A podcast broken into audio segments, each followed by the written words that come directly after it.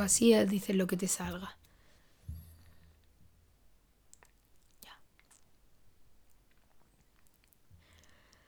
Hola, ¿cómo estás? Espero que súper bien.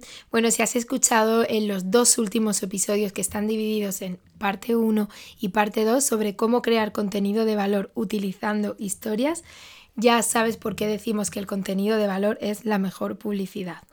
Eh, pues bien, a partir de aquí eh, llega un problema que nos hemos encontrado mucha gente, mucha gente que se dedica a los negocios digitales, al empezar le pasa esto, invierten tiempo en crear el contenido, en utilizar eh, herramientas para programarlo, en, en, hacer emails, en hacer publicaciones para redes. Y mm, aunque sea contenido de verdad muy bueno, ¿qué pasa cuando no está llegando a la gente adecuada? ¿O qué pasa cuando tú te preocupas por hacerlo llegar a la gente adecuada, pero lo haces a mano, pues que al final es imposible.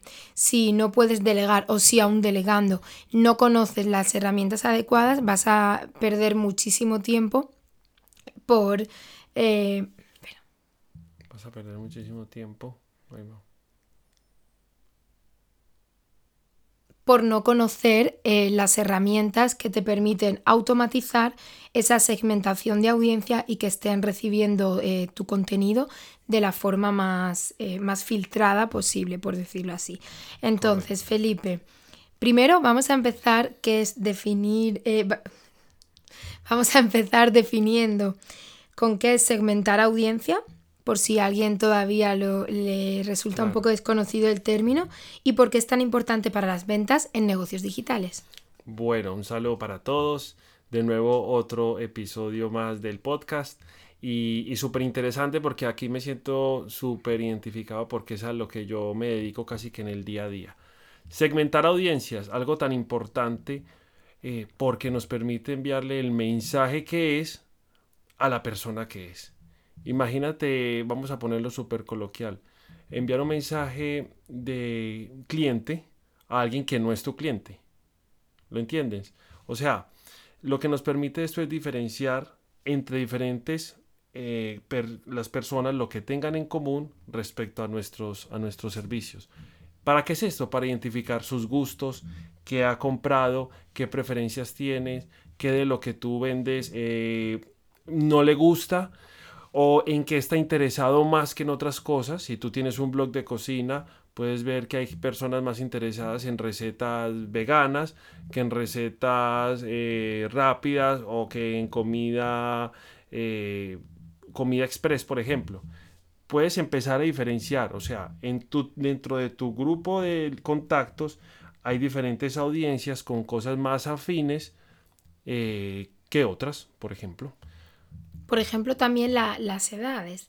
¿no? Si yo tengo suscriptores y he estado teniendo suscriptores de una determinada edad, entonces adapto el, producto o el servicio que doy a lo que están pidiendo esa franja de edad, por ejemplo, gente con niños o gente con edad de comprar casa, dependiendo de lo que vendan, ¿no? Y de repente detecto que por lo que estoy compartiendo en redes empiezo a tener suscriptores más jóvenes, lo segmentaría, ¿no? Ahora diremos cómo con, herramientas, pero los dejaría como aparte en un grupo de eh, suscriptores más jóvenes, por ejemplo, para darles a ellos o hacerles encuestas y poder preguntarles a ver qué intereses tiene esa gente en seguirme, ¿no? Claro, por lo que estoy compartiendo, para filtrar de pronto una publicidad paga, que yo puedo ver, hombre, me está llegando gente de, este rango de edad. La próxima, si voy a hacer publicidad paga en Facebook, en Instagram, en todo esto, hago una segmentación y una publicidad específica a esas personas. También tiene que ver en, la parte de adquisición y luego en conversión de todo esto que vamos a hablar eh, hoy mucho más enfocado. Pero sí es eso, es detectar en toda tu masa que te puede comprar qué diferentes audiencias se mueven. No es lo mismo en la misma casa el mismo chalet, el mismo piso, para una persona, dos, una pareja de treintañeros que para dos señores que se retiraron o para una señora que viva con su hijo y con dos niños, eh, perdón, con su marido y dos niños. No es el mismo mensaje a la audiencia, hay que segmentarla precisamente. ¿Para qué? Para eh, que, que el mensaje le tenga sentido y aquí volvemos a todo lo que hemos hablado en los anteriores capítulos, que es que la gente se siente identificada con tu mensaje. Entonces, em, mira que se me ha olvidado lo que te iba a preguntar. Tranquila. Entonces, Pero mal que no es en directo. Ay, tengo mucho calor. y el set está fabuloso. tengo un montón de calor. Yo creo que estoy sudando la vacuna. Ah, y en el coche también. Me callaste sin ni siquiera decirme, mi amor, sí, hace mucho calor. No, en el coche también. Pero que es verdad, es que en el Pero es que coche también está- suda. sí, pero es que pero yo creo que tengo fiebre, estoy mareada. Pero estamos en estación de verano. Además, el coche era en los días más fríos de Medellín. Bueno, a ver.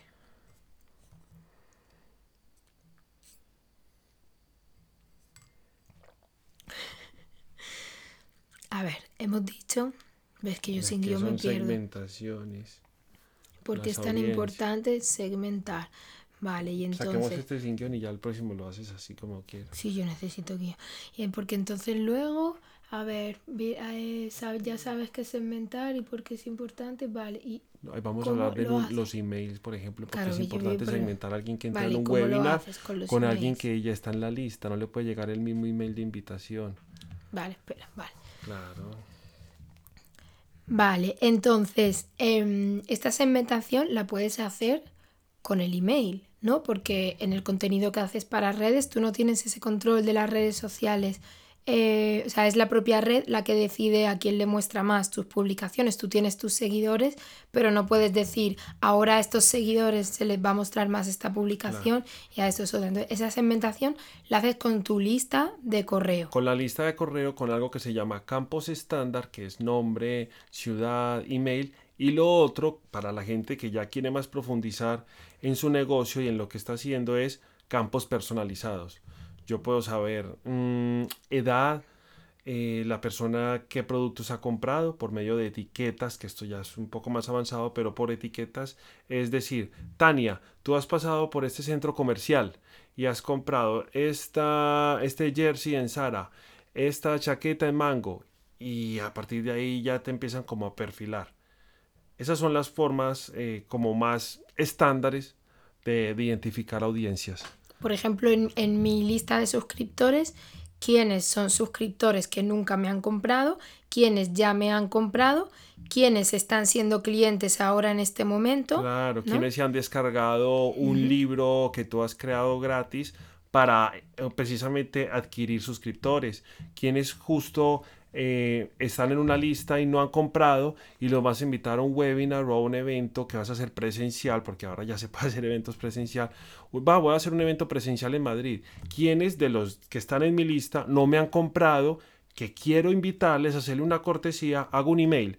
Eh, oye, tú que no me has comprado, pero le está llegando a la persona que le ha comprado. Eso no le puede llegar al que te haya comprado porque te va a Claro. contestar, Tania, me estás enviando una información si yo ya soy clienta. Claro. Y eso también demuestra desorden, pero les llega a los que no han comprado porque los has filtrado por etiquetas, has hecho buen trabajo y eso también genera buenos resultados. Hombre, voy a hacer un workshop presencial en Madrid donde voy a enseñarles esto, esto y esto. Les tengo 10 cupos. Chicas, tengo 10 cupos. Eh, pones, eh, confírmame en el email y los vas a tener. ¿Pero por qué? Porque los has trabajado y los tienes organizados. Sabes quién es quién y qué va para quién. Claro, demuestra desorden y, y más grave, crea desconfianza, porque te quita, mm, te quita autoridad, ¿no? Te- frente a tus potenciales clientes y a tus clientes que ya lo son, te, te deja, pues eso, les creas desconfianza si, si tú mismo no estás al tanto de, Claro, total. de tu negocio y de cómo estás gestionando tus clientes. Vale, y ahora vamos a hablar de herramientas en concreto. Ah, sí. Para el email marketing y segmentar la audiencia, ¿cuál es tu herramienta favorita? Bueno, eh, hay N mil herramientas en esto. La que empezó con esto hace mucho tiempo se llamaba Com100. Me gustaba mucho. Eh, han ido migrando a, herramientas que luego eran el simple autorrespondedor como MailChimp, como un autorrespondedor que uno instalaba, a, herramientas mucho más avanzadas, Salesforce, que se han enfocado eh, en, en tener múltiple plataforma. Hoy en día, para mí, la favorita es ActiveCampaign. ¿Por qué? Porque yo con ActiveCampaign manejo todo el proceso, hasta donde me lo permite, de adquisición de usuarios. Es decir, yo voy a lanzar una publicidad o con mi contenido quiero derivarlos a un webinar o a que se descarguen algo que yo voy a hacer o invitarlos a un evento. Yo con ActiveCampaign capturo la información del contacto, le envío emails segmentados y a partir de ahí, con algo mucho más avanzado que se llaman automatizaciones, puedo ponerle etiquetas al usuario y saber que esta persona me llegó por esta public que hice o por este o por esta eh, o por tráfico orgánico en Instagram. Los etiqueto y a partir de ahí voy a identificarlos. Cuando esa persona compra, la etiqueta de cliente se le pone al email que está enlazado con el contacto y ya lo tienes identificado. Se pueden eh, segmentar también en listas de quiénes son clientes, quiénes han asistido a X evento, eh, personas eh, que no son clientes también. Hay gente que pone lista no clientes y lista clientes. Cuando compras, lo sacas de la lista no clientes y lo metes en la lista clientes. Y es una forma buenísima que te ayuda también eh, al empresario de ahora, al emprendedor, a cómo tener organizado su negocio, básicamente. Y más herramientas y en comparadas con Campaign pros y contras en ah, comparación con ActiveCampaign. O sea, ¿por qué eliges sí. Campaign en comparación con mm. MailChimp, HubSpot, algunos bueno, más? me voy a ir de los más a los que están por el lado de la, Active Campaign.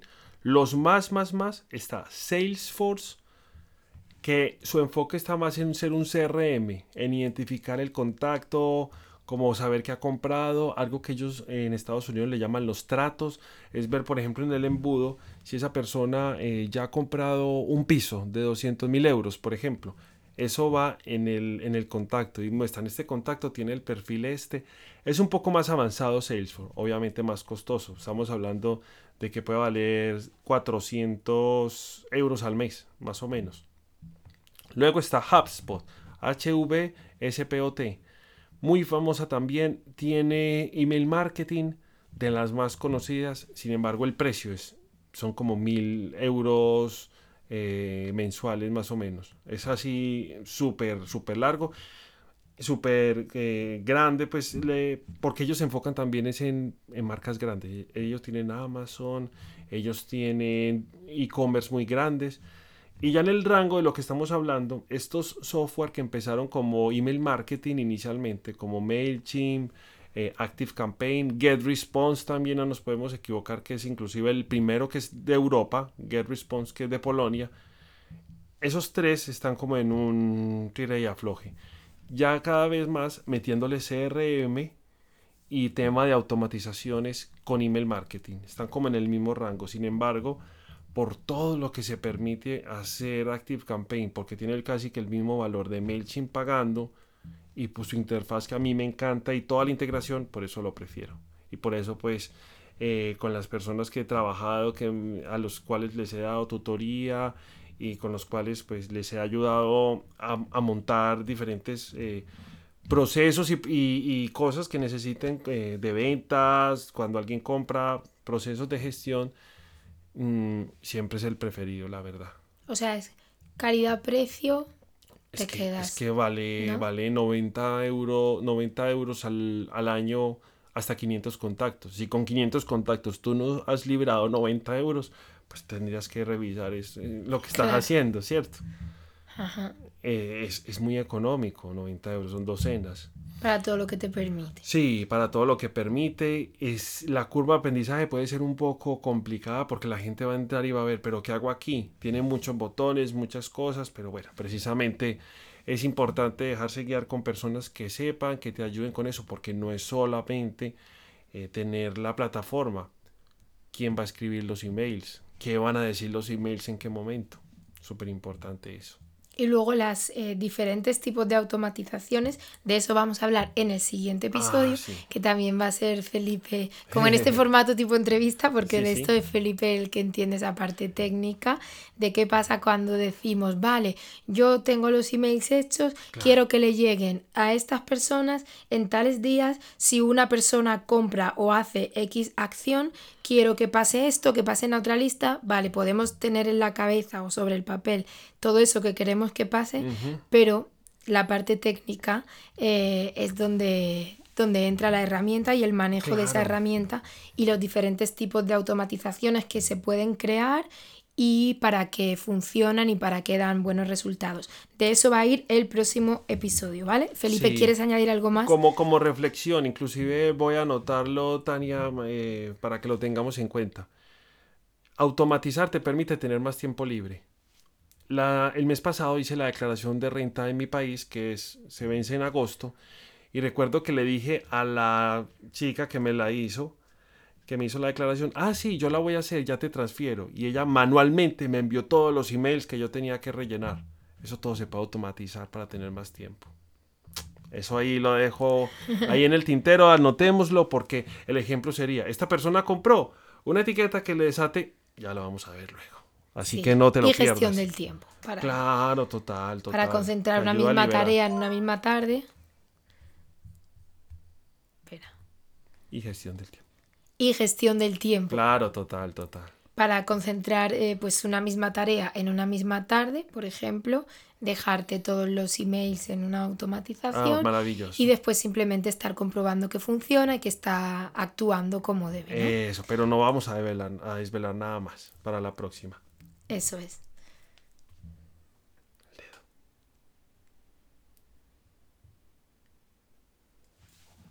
Bueno, así que como que quedamos para la próxima, vamos a ver esto. Gracias eh, por acompañarnos.